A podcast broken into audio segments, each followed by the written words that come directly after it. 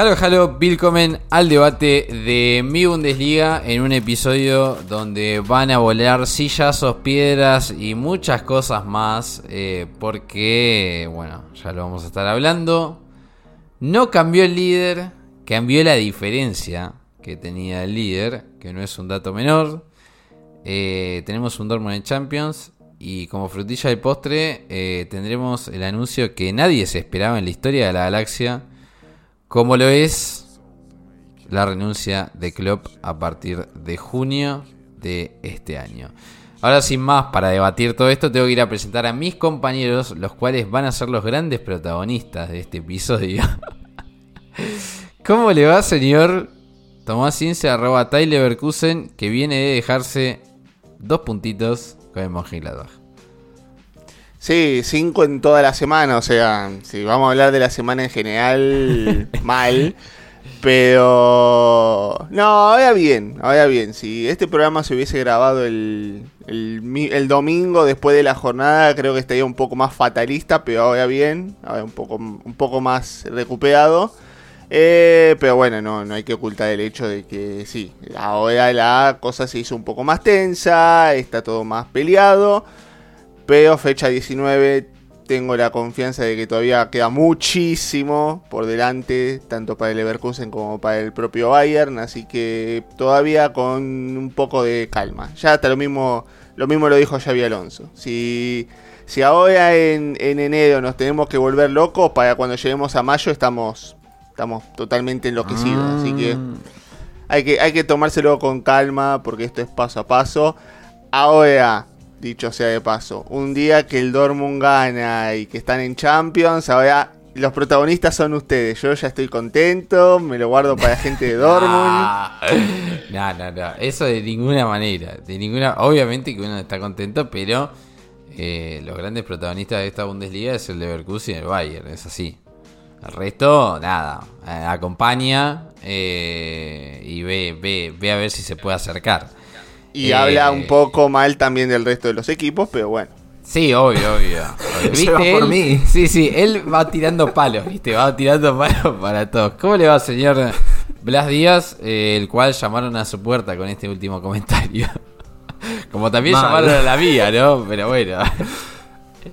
Mal, mal. Es que, es que encima justo hemos empezado a grabar y acabo de ver que Kevin Berens puede llegar al Wolfsburg. Y me quiero echar a llorar. Está bien.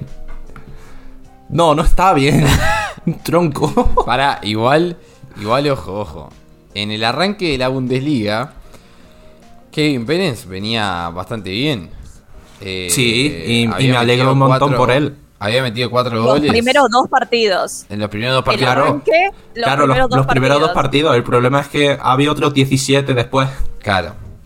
Y bueno, bueno podríamos hablar de que la convocatoria de Kevin Behrens con Alemania de, lo más absurdo que hizo Flick. Random. Porque eso todavía lo hizo Flick, eh, pero.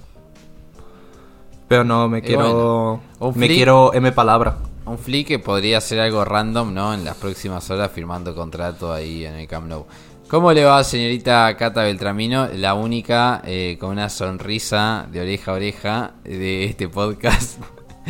Eh, bueno, además de mí, yo, voy a decir que también estoy contento, pero ahora a dos.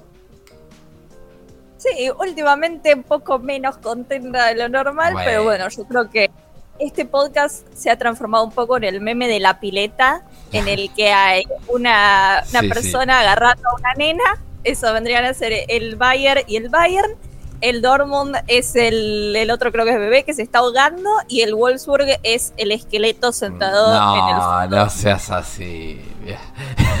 Las días a prueba. Pero bueno, no, es que no, le falta, razón, pero... Sí, sí. Hola Tommy. Em, un fin de semana que podría haber sido mejor, por lo menos hubo, hubo victoria, pero el, con los lesionados o jugadores no disponibles del Bayern ya te podés hacer todo un once inicial Así que eh, vaso medio lleno, vaso medio vacío, estamos ahí. Sin más, eh, vamos a ir justamente a lo primero, porque el Bayern es el gran ganador, eh, creo yo, de, la jornada, porque el Leverkusen tropezó contra el Mönchengladbach, ahí lo, lo pudimos ver. Un Leverkusen que además, ya esto seguramente lo dirá Tommy, pero tropezó y al segundo dijo, bueno, fichamos a Borja Iglesias como para que la gente no se caldee mucho. Eh, pero yo voy a decir esto y no mucho más. Eh, me parece que lo del Bayern me, me parece justamente que se acerca a dos, pero Leverkusen yo lo venía diciendo en el episodio pasado que estaban tirando de la suerte antes de lo que se debía o se acostumbraba. Eh, bueno, finalmente después de dos partidos que vos ganás sobre la hora, te llegó justamente el empate contra Mönchengladbach. Un empate que quizás no es tan cuestionable para... O sea, un empate que en el desarrollo del partido no sé si es tan cuestionable para el Leverkusen porque cuando vos metés 9 tiros al arco y 28 tiros en total y cerrás con un porcentaje de goles esperado de 2.99, claramente que el principal problema es que no fuiste efectivo. Veremos si justamente con el fichaje de Borja Iglesias esa efectividad llega. Dudo, por lo menos yo. Eh, pero la realidad está en que hiciste figura a tu arquero rival. El desarrollo quizás no hay tantas críticas a un Leverkusen que sí repitió justamente esa falta de efectividad que ya venía mostrando en los anteriores eh, partidos. Lo del Bayern fue quizás, eh, no quiero decir más de lo mismo, pero casi que sí. Y termina poniendo a Neuer como una principal figura, porque es cierto que si metía el penal Mitchell, quizás el desarrollo de partido era otro y capaz de Mirovic no metía el descuento para el 2-3 final. Pero eh, termina justamente apareciendo Manuel Neuer en un penal que para mí es decisivo. Eh, y después el 11 es ya. El 11 lo va, ya lo va a decir Cata. Ya es un experimento total porque. Eh, ah, el Bayern literalmente juega un partido y tiene 18 bajas, más o menos. el otro día, literalmente, terminó o sea, el banco de suplentes está Kratzi, está Snu, está Svonarek. Es decir, eh, solamente, solamente con gran reconocimiento y trayectoria en el Bayern, solamente tenés a Müller. Porque Matistel recién arranca, porque Chupo Motín dicen que está más fuera que dentro. No hay mucho más. No hay, no hay más que no hay mucho más, eh, no hay más. Y es Ben Ulreich que es el eterno suplente. Fin. Eh, se lesionó Coman, se, lesionó, se lesionó Pavlovich. Eh, yo no sé quién va a salir. Pero lo que sí, lo que sí me parece es que el Leverkusen, dicho todo esto, va a prender las velas justamente contra el Nemesis del Bayern, que justamente es Borussia Mönchengladbach, que en la fecha 20 va a visitar el Alianza Arena, lo que es más beneficioso yo creo que para el Bayern, eh, jugar siempre en casa. Y Leverkusen tampoco es que tiene un super rival porque visita justamente el último de la tabla, que no ganó en este 2024 y que el único punto que sacó fue contra el Frankfurt, eh, que es uno de los que está arriba, ¿no? Pues Frankfurt sexta posición a tener en cuenta. Igualmente, yo lo anticipo antes de que hablen todos ustedes, la jornada que viene hay pleno de victorias de los dos. Así, así se los digo, ¿eh? Ahora háganse cargo. No, yo no me hago cargo de nada. Si el Bayern le cuesta ganarle al Gladbach con un 11 inicial normal, imagínate con esto. No está, bueno, Coman mucho no hace, pero no está. Eh, no está Kimmich, no está Kim, aunque estamos todos rezando porque hoy gane Arabia Saudita y Corea del Sur se vuelva porque lo necesitamos. No está Upamecano, no está Laimer, no está Zar, que de vez en cuando entraba y hacía una aparición. Eh, lo de Pavlovich, por suerte, fue un calambre nada más, fue, fue leve, Pavlovich sí vuelve. Em, ya no me acuerdo quiénes están lesionados, pero está bastante complicada la cosa. Y el Gladbach ya de por sí es un oponente difícil. El hecho de que sea en el Allianz Arena em, inclina un poco más las probabilidades en favor del Bayern que si fuese eh, de visitante, pero igual, yo no es un partido por el que te da confianza, yo creo que, que el Leverkusen sí va a ganar. No sé si te digo que el Bayern va a perder, pero un empate encima con lo que con lo que está jugando Nicolás, que, es el arquero del Gladbach, yo lo veo más probable que, que una victoria. Y el Leverkusen, yo creo que, que sí es un partido que 100% perdieron por falta de efectividad y es un partido que si hubiesen tenido a Boniface lo ganaban tranquilamente. Entonces habrá que ver si, si Borja Iglesias puede cumplir, aunque sea un poco ese rol, hacer un quinto de lo que hacía Boniface, em, para ver si ahí pueden hacer algunos goles más, porque lo de confiar en Patrick Schick y Glosek me parece que no va a funcionar. Em, pero yo no, yo nunca tengo expectativas contra el Gladbach ya, pero esta vez menos de lo normal. Sí, igualmente Leverkusen si hubiese tenido a Boniface en buenas condiciones tampoco podría haber contado con este partido porque Nigeria sigue ganando en la Copa de África, así que siguiendo los patrones normales eh, Boniface tampoco hubiese jugado este partido, pero literalmente que creo que lo que le falta a Leverkusen es un Boniface, porque es alguien que ordenaba, repito siempre, todas las semanas, es alguien que ordenaba justamente el ataque.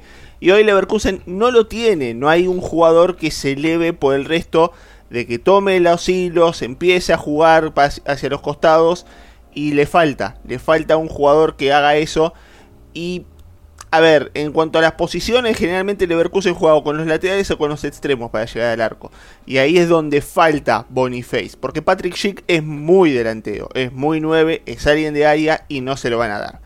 Ahora, otro de los puntos que también quiero tocar sobre Leverkusen es que estamos hablando mucho de lo que tiene, el, mucho lo que le falta al Bayern, pero a Leverkusen tampoco le sobra demasiado. Eso sí es algo que también tengo que decir.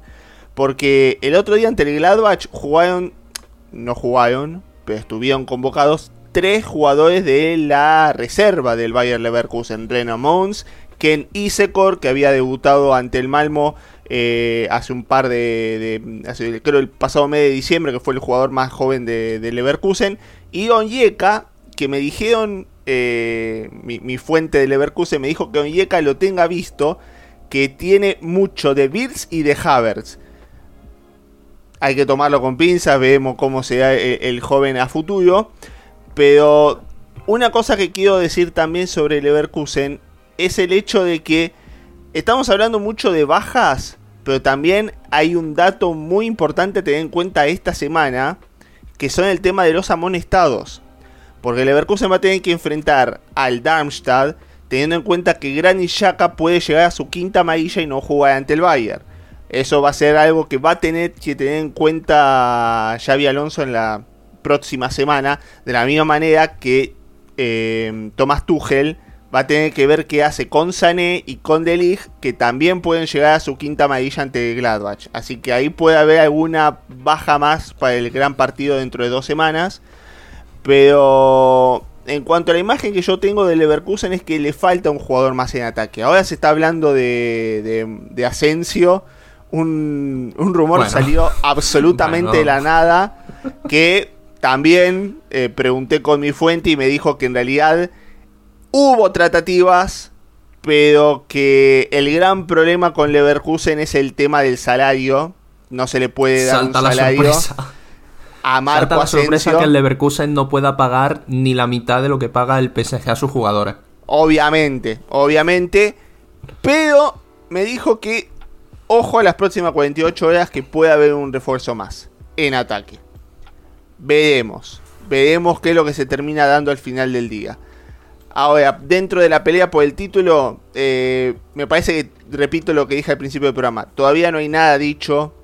Yo también creo que Leverkusen le va a ganar al Darmstadt y el Bayern va a hacer lo propio con el Gladbach. Y así llegaremos al partido entre los dos. Eh, lo de Gladbach fue realmente un, partido en el cual no se le dio al Leverkusen en cuanto a la posesión ofensiva, a la efectividad, por la falta de un jugador que pueda mover los hilos. Y el Gladbach también tuvo un poco de suerte. Tuvo muchísima suerte, porque hubo varias jugadas en las cuales el Leverkusen tuvo mano a mano. Por ejemplo, la de Frimpong que termina fallando por, no sé, falta de tiempo. Frimpong, no sé qué le está pasando en estos últimos partidos.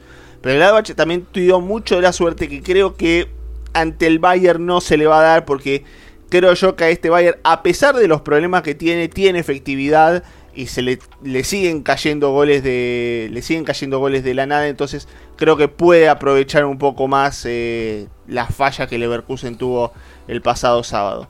Pero bueno lo que veo de esta Bundesliga más allá de todo es que si bien al principio dije bueno el, al resto tampoco le da para pelear este Bayern también hay una suerte de que Leverkusen y el Bayern están tirando con lo que pueden, hasta donde pueden llegar, hasta ver qué pueden hacer con sus propios planteles, aún con bajas, aún con lesiones, todo. Y veremos qué es lo que sucede dentro de dos semanas. Primero veremos qué es lo que pasa en la semana si no tenemos otra sorpresa. Y veremos qué pasa dentro de dos semanas, cómo llegarán cada uno de los dos equipos.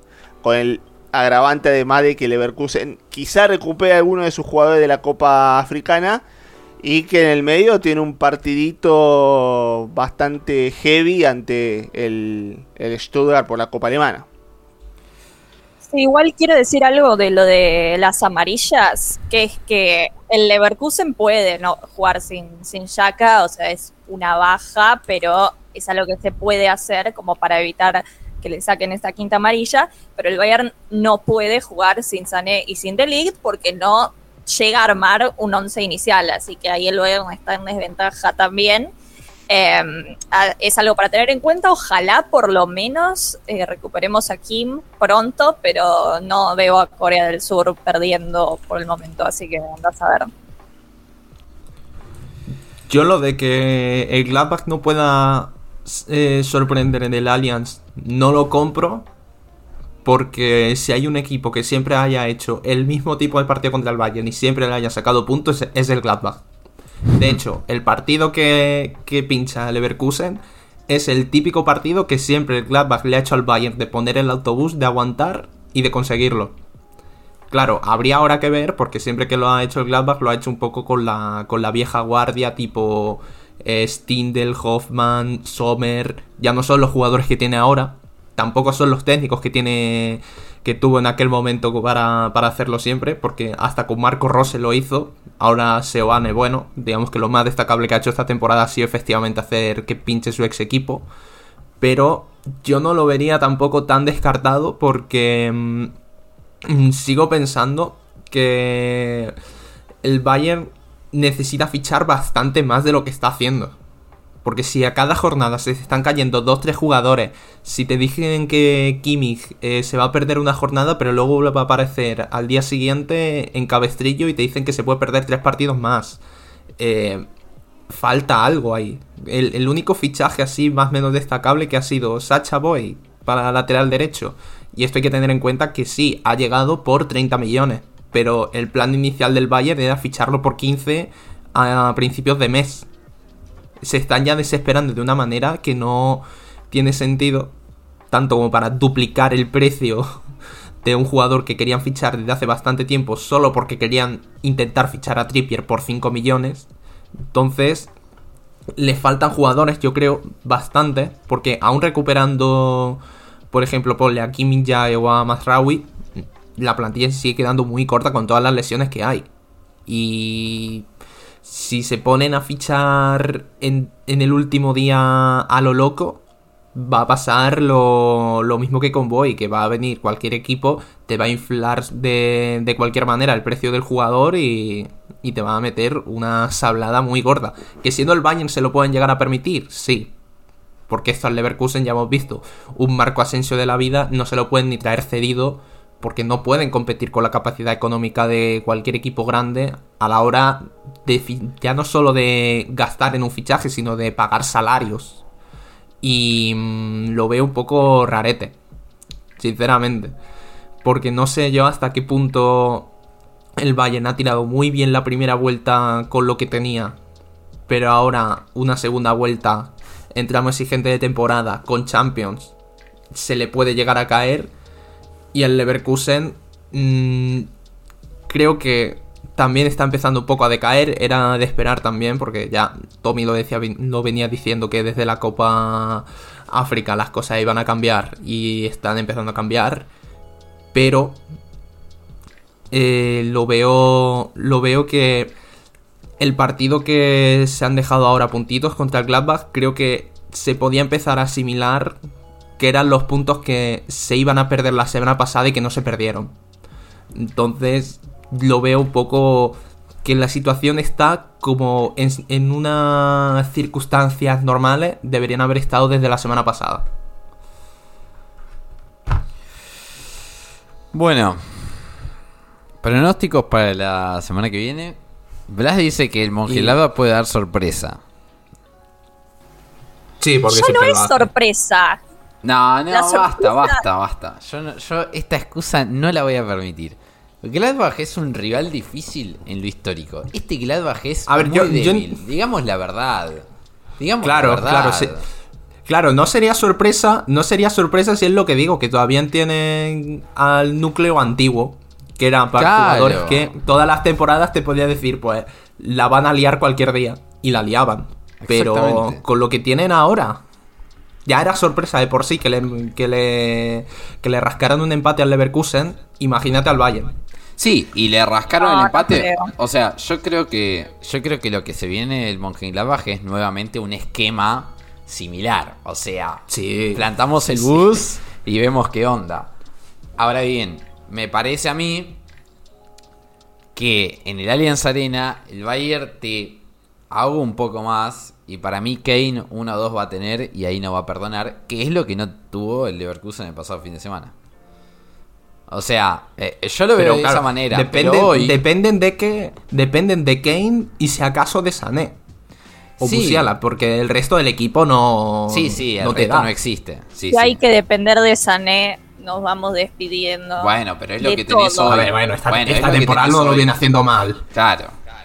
Eh, Que, que aquí hemos sido muy haters de Sané sí. desde que fichó, pero este año no lo está haciendo mal. Yo dije que se tenía que ir, así que me hago cargo.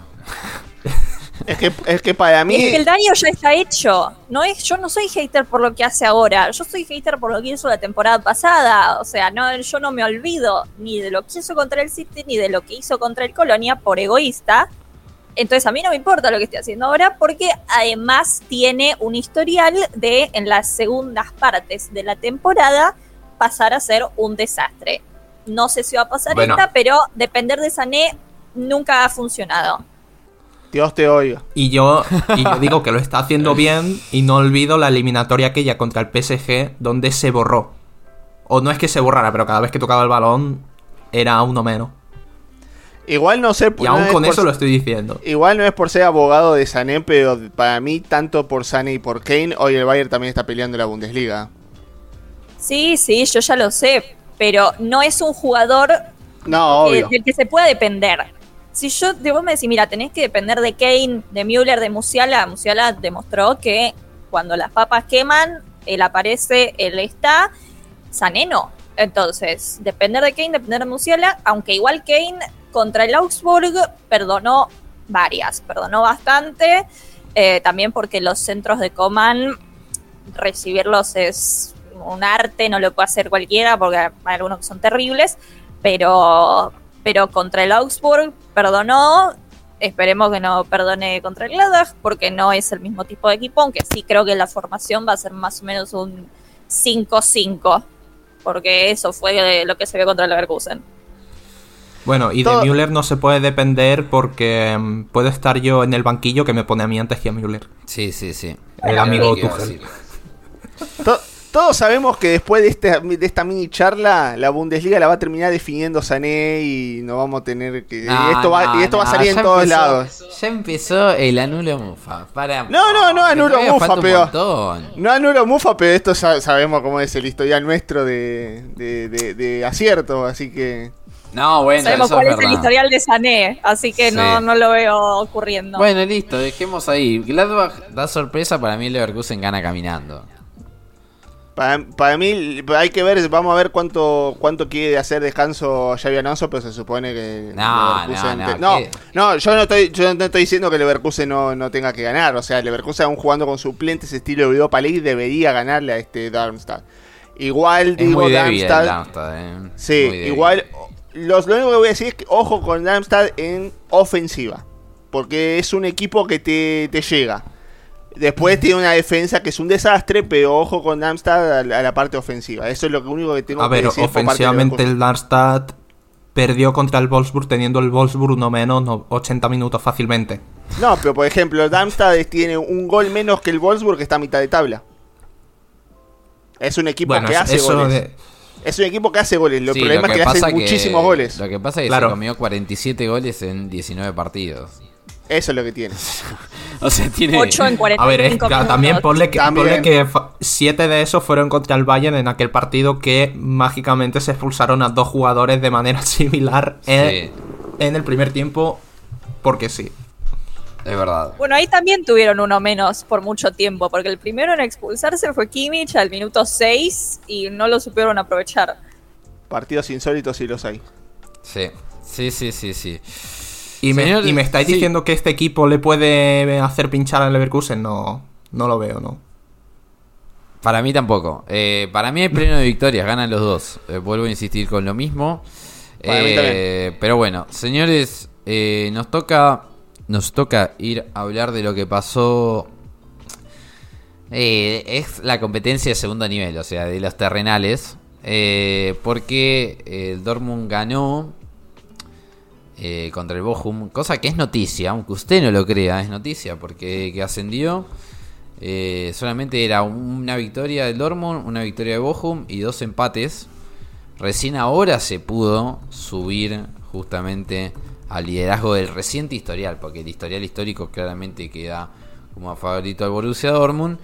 Eh, un Dortmund que yo creo que sigue en el mismo esquema de que juega mal, juega mal y juega mal y va a seguir jugando mal. Eh, pero que el otro día, eh, si bien yo creo que no está en el mismo nivel, el otro día hubo devolución de gentilezas con el robo que se sufrió la temporada pasada. Eh, a final de temporada. No hubo devolución de gentilezas total porque eh, no es lo mismo que te regalen un partido que te regalen, o sea, que te no te regalen, ¿no? Pero que te que te saquen eh, dos puntos cuando estás peleando el título en las últimas tres jornadas. pero el otro día nobleza obliga eh, no, hay, no hay penales sancionables. O sea, no, no, no, no lo veo. Me parece que el primero un poquito más eh, que el segundo. El segundo debía ser anulado porque hubo mano previa de Full Crew. Eh, y hubo mano previa de Full Crew. O sea, no es que hubo mano discutible. Para mí hubo clara mano. El primero quizás se puede discutir un poco más. me parece que en la finita quizás uno lo termina lo termina dando porque eh, Riemann salió, pero como caballo desbocado a cortarlo a Malen. Eh, pero bueno, lo cierto está en que el Dortmund destrabó un partido que históricamente, en la historia reciente, le es complicado y metió en zona Champions. Y se metió en zona Champions justamente porque el Stuttgart venció, y no solamente venció, sino que goleó a un Leipzig que registra tres derrotas en los tres partidos que lleva en este 2024 y todo el mundo está pidiendo a Denis Undav que metió un hat-trick para la selección alemana. Eh, yo creo que el partido fue muy cruel, más cruel de lo que se merecía, me parece, para, para el Leipzig. Porque siempre, siempre, siempre, siempre que le recortaban distancias, aparecía el Stuttgart y le metía un gol más. Cuando iba 2-1 se puso 3-1. Cuando iba 3-2 se puso 4-2 y bueno, ya un Davi hizo lo que quiso en el, en el 5-2. Eh, pero me parece que el Leipzig entra en esa etapa en donde espera un as bajo la manga de su entrenador y como bien lo dijimos acá en reiteradas ocasiones, el as de la manga nunca llega de parte de Marco Rose, que para mí no es un entrenador que esté a la altura justamente de las exigencias de clubes que, quieren pelear un título, que quieren pelear algo más, eh, por lo menos en temporada regular. Em, no sé cómo lo ven ustedes, pero a mí me parece que el Leipzig quedando a 3 del Dortmund, para mí se complicó y además, no solamente eso, sino que la próxima jornada, bueno, reciben Unión Berlín, que Unión Berlín que viene medio mal, vamos a decir la verdad. Eh, el Stuttgart visita Freiburg y bueno, el Dortmund para mí es el que tiene partido más complicado. que es Heidenheim de visitante, un partido de altísimo riesgo, un partido muy perdible. No porque el Heidenheim sea, uh, super rival, pero sí me parece que es un rival perfecto para que el Dortmund flaquee. Eh, espérate, espérate. Me, está diciendo, me está diciendo tu agenda que es más difícil visitar Heidenheim que visitar Freiburg. Sí, sí. Bueno, sí, totalmente. Totalmente. A ver, si tenés en cuenta de qué clubes estamos hablando, sí. Pero si vos pones eh, sin, sin ver los oponentes, visitar Heidenheim o visitar Freiburg, es más difícil visitar Freiburg ahora, porque es el Dortmund y el Dortmund estos partidos tiende a complicarse, es más difícil. Exactamente. Nada más que agregar que lo que dijo Cata Beltramino. Un día más, gente del Bayern ayudando a gente de Dortmund. un, día, un día es financieramente, otro día es la agenda de José Ignacio Arau. No, no, a mí literalmente me parece, me parece que los tres tienen el partido más complicado del Dortmund, pero el Dortmund está obligado. Está obligado, o sea, tiene el Dortmund por lo menos, yo creo, literalmente, sí. como una mano en el corazón, yo creo que esta distancia que tiene contra el Leverkusen de 13 puntos, a fin de temporada tiene que bajarla por lo menos a 8. No sé cómo va a ser, ¿eh? O sea, no, sé cómo va a ser, no sé cómo lo va a ejecutar o lo que sea. Pero mínimamente tiene que recortar las distancias porque es un... O sea, terminar hoy la temporada así, a 13 puntos del puntero, es medio un papelón. Sobre todo creo que la exigencia crece cuando este puntero no es Bayern sino que es Leverkusen, con las mismas posibilidades que el Dortmund, porque la excusa del Dortmund es no, porque el Bayern maneja más dinero, tiene más flujo financiero, tiene más contratos altos, tiene mejor plantilla porque tiene más disponibilidad monetaria, etcétera, etcétera. El Leverkusen tiene la misma que vos y vos estás a 13 puntos. Menos. Menos. Creo que hasta Frankfurt tiene más, más plata que el mm, Es dudoso. Ese ranking, ese ranking de Forbes yo también. Yo lo quiero ver. También no lo eh. creo. Yo lo quiero ver. porque en ese, e- en, ese ranking de Forbes no está Leipzig. ¿Se entiende? O sea, yo creo que el ranking lo que hace es tener ingresos como club, pero no tener en cuenta el ingreso que tienen por las sociedades que tienen por detrás. En el caso del Leverkusen, el ingreso que pone Bayer no es claramente ni por asomo, pero ni, ni, un, ni un 1% de lo que pone eh, Qatar o no sé qué carajo tiene por detrás el City, por ejemplo. O el PSG. Pero lo que sí es que no están teniendo por lo menos eso, porque si nosotros vamos a la cuestión del mercado, el Leverkusen gastó más de lo que gastó el Frankfurt. Es así. ¿Se entiende? Entonces. Pero habría que ver los sueldos. Yo no sé si el Leverkusen paga mejores sueldos que el Dortmund. No, no, eso no. No, eso estoy casi seguro que no. Y pero le acabaron las excusas aquí entonces. No, ¿Ahora cuál va a ser? No, está bien. En eso estamos de acuerdo. En eso estamos de acuerdo. Pero el Leverkusen gastó más en y no este estoy tan seguro. Y no estoy tan seguro de que lo que paga Leverkusen en sueldos por algunos jugadores se distancia mucho de lo que paga el Dortmund, ¿eh? Que recordemos que creo que a Saka y a Boniface lo rechazaron porque era todo el paquete era demasiado caro. Sí, sí, sí. Y el Leverkusen lo aceptó. Eh. cuidado que yo supongo que el gasto general en toda la plantilla será más bajo, pero para X jugadores, cuidado el Leverkusen que sí puede estar pagando mismos sueldos que el Dortmund o quizá un pelín por encima.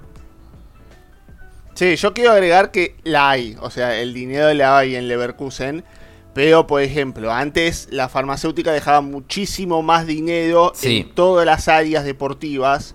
Esto cambió en el año 2008 con una protesta bastante masiva de los propios hinchas de Leverkusen porque se recortó en muchas áreas y hoy la parte de Bayer está más sobre el equipo de fútbol y el equipo de atletismo. Después, por ejemplo, Leverkusen tenía a los Giants, que es el equipo de básquet, que era el máximo ganador de la Bundesliga eh, de básquet. Irónicamente, Leverkusen es el máximo ganador de la Bundesliga de básquet y después nunca ganó nunca en el fútbol. Pero paralelamente. cada uno festeja donde puede. Obvio.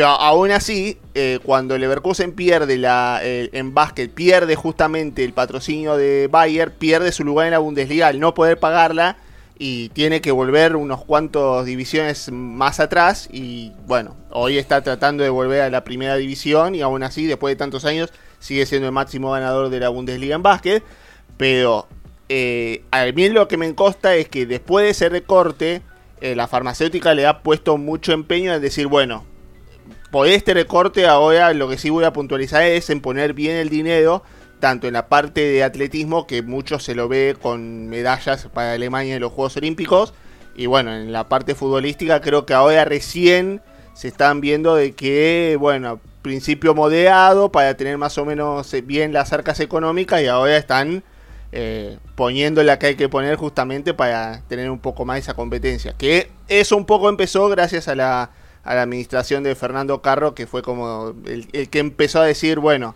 se acabó de e, el equipo de transición de, jugadores, ahora vamos a poner a pelearnos en serio. Sí, o sea, yo creo que hoy no hay demasiada diferencia. O sea, para mí, hoy, con la plantilla de hoy. Hace dos años sí. El tema es que el Leverkusen dio el salto y el Dortmund no. Ahí está la gran diferencia. Que eso sí, obviamente, que es por déficit del Dortmund, por déficit de Batske de Sebastián que del que usted quieran. Hacemos responsables a todos en una misma bolsa, con Batske liderando esa bolsa.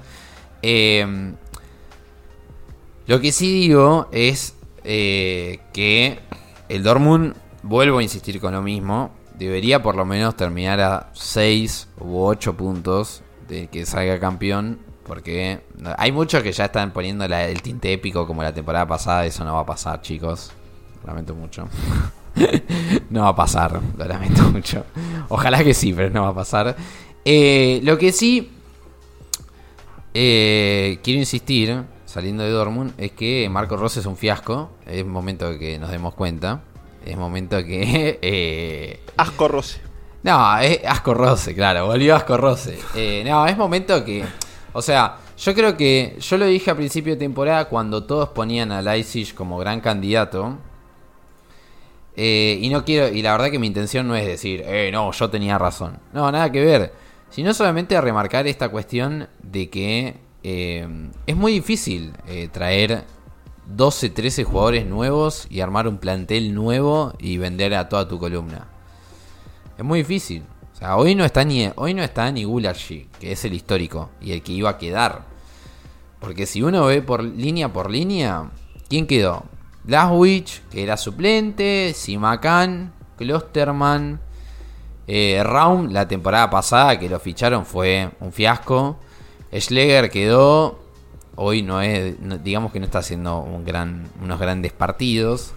Eh, Seiwal es bueno. Qué jugadorazo nos perdimos. Qué jugadorazo nos perdimos. nos perdimos. Baumgartner es nuevo, Openda es nuevo, Sesco es nuevo. Dani Olmo quedó, pero un Dani Olmo que eh, cada día que pasa es como que hay más rumores con respecto a su a su futuro. Y después, el banco de suplentes. Bueno, Willy Orban ya no es un habitual titular. Pulsen, vemos, vemos si juega o no juega. Y Kevin Campbell, que es suplentísimo. Henrix, quizás. Pero es muy difícil volver a armar un equipo nuevo cuando toda la columna estructural se te fue. Y no olvidemos de Timo Werner que vino y se fue de nuevo. Vino y se fue. Eh, pero literalmente es muy, es muy difícil. Por eso es que de esto necesitamos un entrenador que esté muy por encima de las expectativas. Cosa justamente que Marco Asco Rose no lo es. Es así de simple. Lo que sí, lo que sí me parece es que el crecimiento del Stuttgart me parece que se va a consolidar en esta temporada. No sé si va a estar siempre dentro de los top 5, pero dentro de los top 10 eh, está. Porque quieren asegurar un DAB, eh, renovaron a Furich. Eh, o sea, para mí, renovaron literalmente a toda la columna, porque Antón también se va a quedar. yo creo que es una lucha yo el Stuttgart lo veo en Champions. A eso quería llegar. Yo creo que va a depender de qué pase con Genes. Porque yo creo que él es el que, más allá de que tiene muy buenos jugadores, el que empezó esta, esta nueva etapa, qué sé yo, que estamos viendo ahora del Stuttgart fue él. Y si el Bayern no se puede traer a Xavi Alonso y no soporta más a Tuchel, yo creo que va a ir para ahí. Entonces, no sé si por los próximos años, pero si Genes se queda, creo que sí. A mí me parece, siguiendo un poco la lógica de José, que Jóvenes está haciendo en el Stuttgart lo que a Leipzig le gustaría que fuera Marco Rose. Porque se está viendo que con una plantilla con jugadores que lo han sacado de equipos que estaban muy abajo, por Mittelstedt que venía a descender con el Hertha, Leveling que lo sacaron del Greuther Fürth, aunque luego pasó por el Union y le fue mal, Stiller que venía ya de unos años en el Hoffenheim que ni fu ni fa, Zagadou que Zagadou momento, y le está haciendo rendir a un nivel que no, no lo habíamos visto prácticamente a ninguno nunca. Y en cambio al Leipzig, yo quiero creer que esta temporada con tanto jugador nuevo se la estaban tomando un poco, si se entra en Champions, bien, pero si no, al menos estar ahí peleándolo, porque yo entiendo que con tantísimo fichaje, con tantísima ida y venida de jugadores, es difícil consolidar un proyecto en el primer año y más aquí en Bundesliga donde hay muchísimos equipos que piensan más en, en largo plazo que en presente. Luego muchas veces sale mal, pero creo que el fichaje idóneo para el banquillo Pole de Leipzig era, era jóvenes y se está quedando claro, se está demostrando que si con estos jugadores en el, en el Stuttgart le ha podido dar un lavado de cara a un equipo que la temporada pasada estaba por descender con, con Matarazzo, qué podría hacer si tuviera una plantilla mucho más competente como la que tiene ahora el Leipzig. Sí, se nota que por encima de las posibilidades también, porque, a ver, también hay que decir que, por ejemplo, eh, Stuttgart ha perdido jugadores como Cissé, como, perdón, como Silas, sí. como... O sea, hoy lo tiene, pero Silas no es el viejo Silas. Bueno, pero también ha entrado y ha hecho goles. No hemos mencionado también a Guiasi, que para mí también otro gran valor de este Stuttgart. Los dos están en Copa Africana y creo que es el equipo que más ha sabido cómo tapar esas bajas. Está bien, no han sido demasiadas como, como Leverkusen, como Bayer, pero creo que a esta altura de temporada uno podría empezar a ser un poco malvado y empezar a decir, bueno, ahora se van a caer, ya se van a caer, a esto han llegado. Y Stuttgart sigue, no solamente que sigue firme, sino que cada semana juega mejor. Y no, no, se ha estado hablando mucho por el tema de la pelea por el título y todo, pero este Stuttgart está para grandes cosas y hay que ver qué tanto se puede mantener al final de esta temporada. Eh, por lo personal y obviamente eh, las palabras a uno lo condenan pero hoy dentro de lo que son los partidos para el Leverkusen a mí me da un poco más de temor Stuttgart que el Bayern. Porque este Stuttgart está... No, déjeme decirlo por qué. Déjeme decirlo por qué. Este Stuttgart está muy aceitado. Creo que escucha mucho. Está muy aceitado. Y si hay una posibilidad de campeonato para Stuttgart, sabe que la Bundesliga no lo va a conseguir. Pero en la Copa sí. Entonces, va a apuntar todos sus cañones ahí y obviamente el partido en cuarto de final ante Leverkusen va a ser un matar-matar. Por lo cual no creo que necesariamente por esa copa de, em, deje de lado la competencia en Champions. Porque como hemos visto, eh, Leipzig no ha sido. ha tenido su irregularidad, pero sigue ahí cerca. Dortmund ahora está encontrando un poco de efectividad y está cerca. O sea, Stuttgart no puede dormirse dentro de los laudeles. Pero a pesar de todo, es un equipo muy competitivo, un equipo que es muy certero, se lo vio muy, muy de cara al gol en la última jornada ante Leipzig. Y creo yo que este equipo, no, es que no estamos hablando demasiado de ellos, pero eh, con un trabajo bastante silencioso se han metido e, en Champions y cada semana justifican el por qué están en el tercer lugar. Bueno, eh, Claramente que el Stuttgart es eh, la gran... yo creo que es la gran sorpresa de temporada, pero yo creo que otra de las sorpresas de esta temporada no pasó justamente en la Bundesliga, pero nos compete a nosotros porque Jürgen Klopp anunció que no va a seguir en Liverpool a partir de junio, es decir, del verano europeo. No dio más detalles de decir me voy a tomar un año sabático. Eh, también dio el detalle de que no va a dirigir nunca más la Premier League. Yo creo que esto también es en parte porque el trajín de partidos de la Premier es insoportable. Insoportable. Literalmente, no hay descanso nunca. Se juegan 800 partidos por temporada. Literalmente es muy difícil de sostener. Y eh, por otra parte, por otra parte, todo el mundo empieza a especular de qué pasará más allá de la Eurocopa eh, de Alemania. Porque Klopp dice que se va a ir de Liverpool. Habla de quedarse sin energías, de que no puede hacer siempre la misma planificación de todas las temporadas y jugar la semejante cantidad de partidos.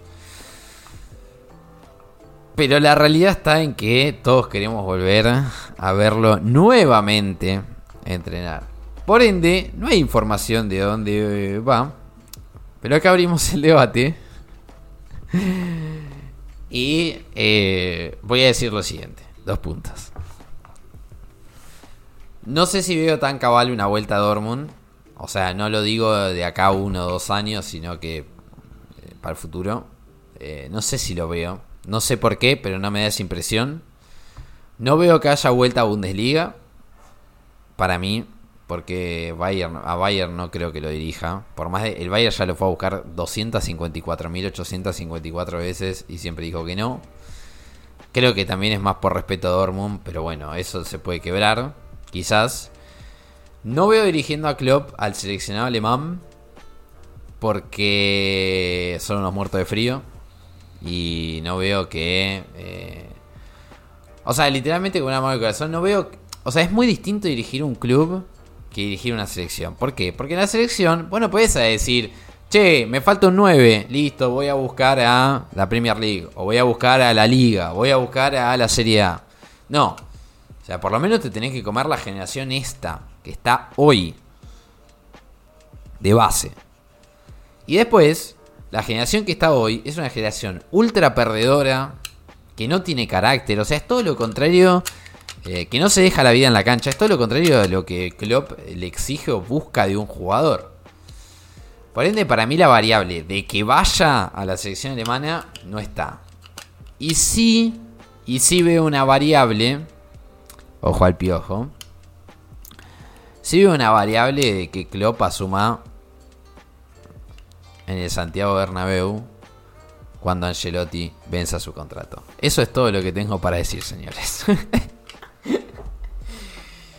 ¿Es dato o es opinión? Es opinión, no es dato. Ah, menos mal, bueno. menos Bueno, mal bueno. yo me desentiendo de la de la opinión No, de José Ignacio opinión. y, y desentiendo también al podcast de, de su opinión. A ver, por parte.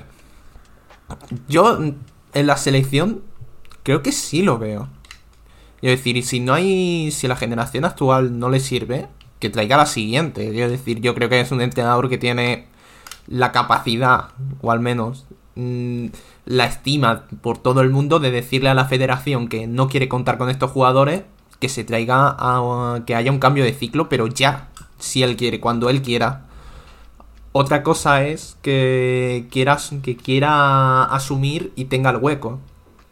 Porque ahora mismo sí, si dice de asumir después de la Eurocopa, lo tiene. Pero si de verdad se quiere tomar el año sabático y Nagelsmann lo hace bien en la Eurocopa y ponle que en un muy futurible escenario dice que se queda, aunque eso yo no lo veo.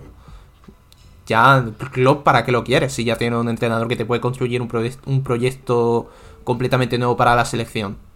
Y en el caso de que Nagelsmann no se quiere, no se quede, si se quiere tomar el año sabático Klopp, ¿qué va a hacer la DFB? Eh, ¿Poner a un interino? ¿Le va, ¿Va a estar tan dispuesta a fichar a Klopp que va a esperar un año sin hacer nada con el grupo solo hasta que llegue Klopp? Hasta que Klopp del sí. Eso no lo veo.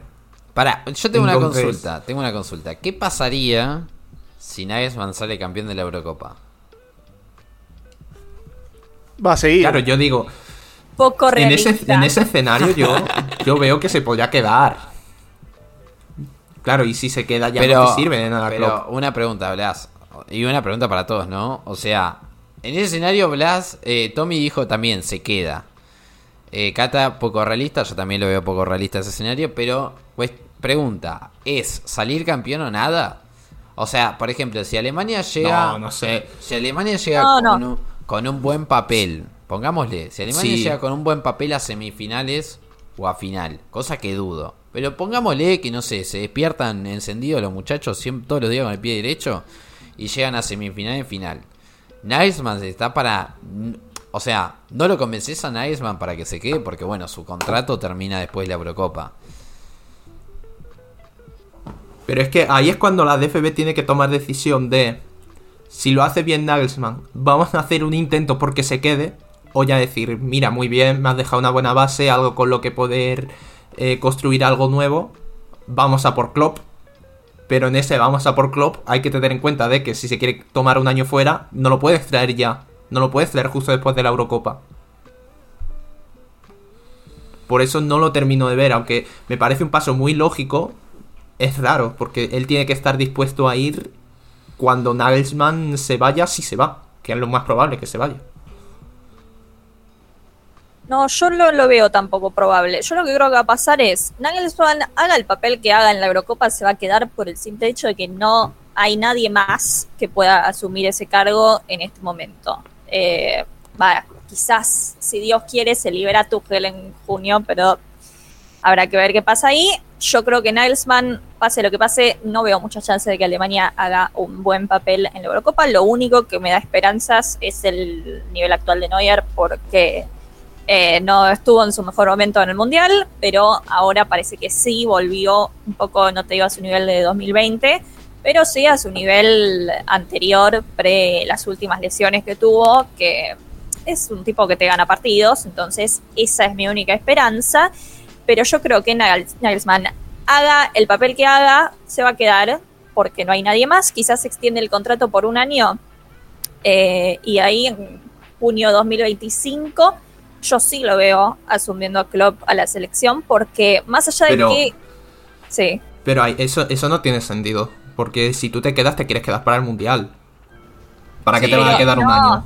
Pero no es que... Yo no es que creo que Nagelsmann se va a querer ir en 2025. Yo creo que Alemania no va a hacer un buen papel en la Eurocopa, va a seguir sin hacer un buen papel, pero, pero lo van a dejar igual porque no hay nadie más va a seguir sin hacer un buen papel en 2025 y lo de no hacer nada por un año no me parece tan descabellado porque llegan, llevan sin hacer nada ocho años, entonces uno más eh, que le hace una raya más al tigre. Pero yo eso es lo que veo pasando, o qué sé yo, viene un interino. El punto es que yo no lo veo a Klopp asumiendo ahora porque si vos no tenés energía, la selección alemana no es el equipo indicado para dos porque necesita el doble de energía que una selección igual, normal, sí. Igual yo no sé si... O sea, yo creo que a lo que se refiere con energía es al trajín de partidos.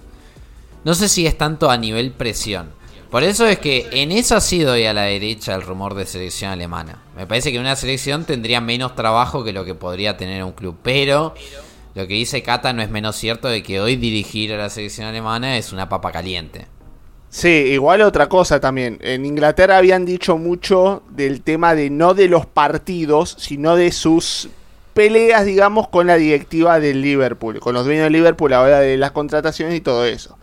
Yo por donde tiraría es, si a vos te hastía pelear con una directiva para fichajes y todo eso, con la directiva de la selección alemana, que ya sabemos que es un desastre, que tienen decisiones eh, al, azar, digamos, eh, ahí volvemos a lo que dice Cata, es el doble de trabajo, no solamente con la planificación de partidos, o ir a las canchas a ver a los jugadores, que no tenés el día a día que tenés en un club, es mucho más eh, espaciado que en, que en otras cosas el, seleccionador pero sí te lleva un doble de trabajo que, como hay veces, más viajes, más seguimiento y con una directiva que, bueno, eh, tiene sus, ciertas decisiones.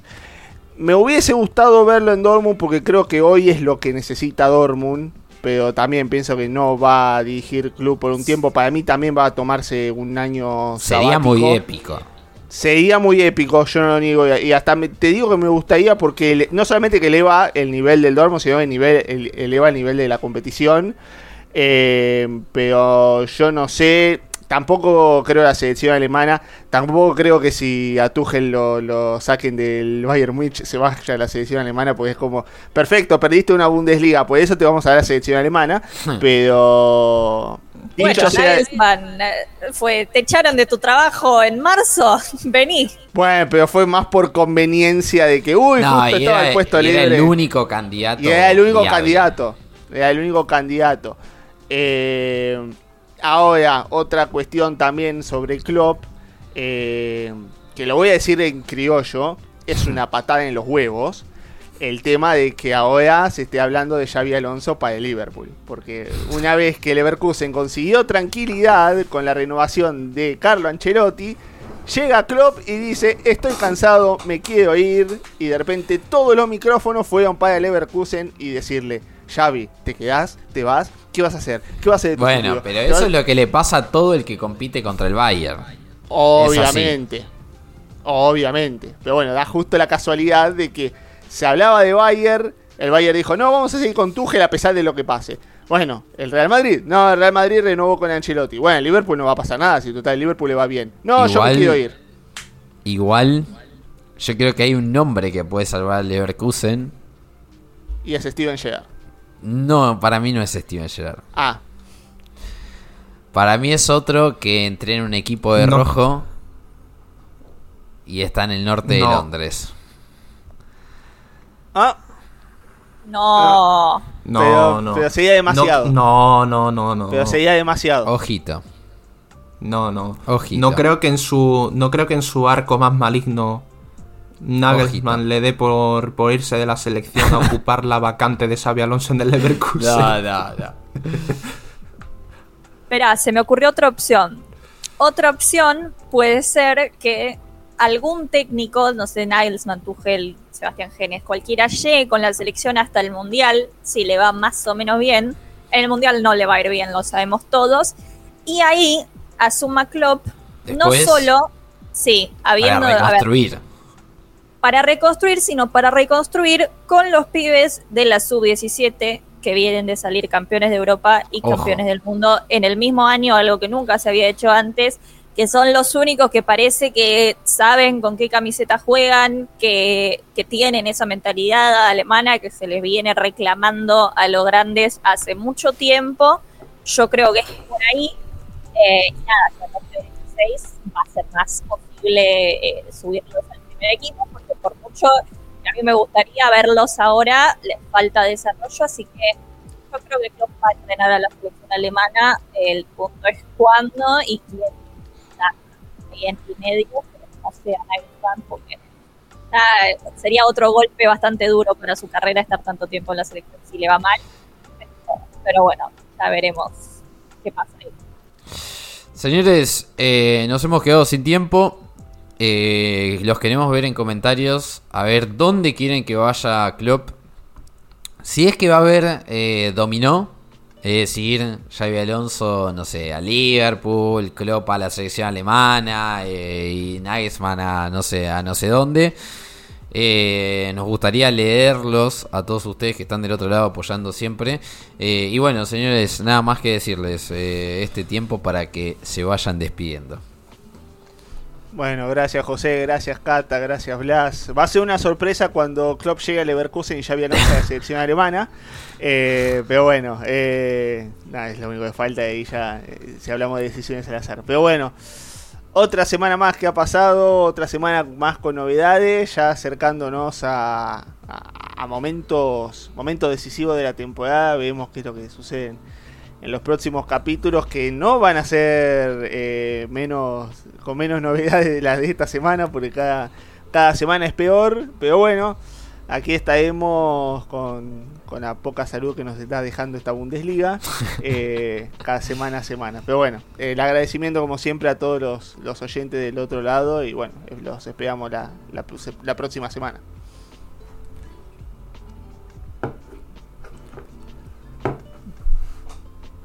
Yo solo decir que pronto Oliver Glasner estará en esa ecuación. Uh. En el giro que nadie esperaba, habrá otro derby de Glasner en algún sitio. Glasner al Liverpool, lo escucharon acá primero. Ojo, eh. Glasner al, Glasner al equipo que deje cualquier entrenador que se vaya al Liverpool. Lo estoy viendo. Es un visionario. Mm, Así que nada, yo poco más que decir. Mi equipo no va a hacer nada este fin de semana. y a ver qué hacen el resto para hablarlo aquí. Ay, quizás lo que pase la próxima semana define el destino de Kovac, así que no es poco. Bueno, Ojo. Bueno, hay ultimátum. Hay ultimátum. Según Ahí Kicker se hay libera ultimátum. otro técnico alemán. no, es que hay No, una millonada por. Hay una millonada que pagarle si se le despide. Supuestamente Kicker dice que hay ultimátum. Si no gana, ahí está la puerta. Digo, lo- repito lo que dice Kicker, así que no me hago cargo. Se- perdón, Blas, ¿no? Pero sería muy épico que justo lo despidan a Kovac ante el Unión Berlín. sí, sí, sí, sería muy Sí, y que fichen a Fischer. Ay, aparte eso de la- la- la- lo que hay que pagar, parecía que iba a ser un argumento con Nelsman y al final no les importó nada. Sí, sí. Ya, bueno, pero. Pero el dinero. mismo, El sí. antiguo dinero catarino. Con eso no hay problema. La tiraba, basta, basta, basta, listo. Señores, nos tenemos que ir antes de que acá se tiren sillazos de nuevo. Solamente con el recuerdo de que esta semana eh, retorna justamente la Copa Alemana. Hoy tendremos enfrentamiento del San Pauli contra el Fortuna de Düsseldorf. Mañana jugará el Hertha contra Kaiserslautern. Parece más que la Copa Alemana, parece en una jornada de Segunda Bundesliga. Eh, el 6 de febrero ahí jugará el partido que antes mencionaba Tommy, Leverkusen contra Stuttgart, que pinta para ser el partidazo de los cuartos de final. Y Final el, anticipada.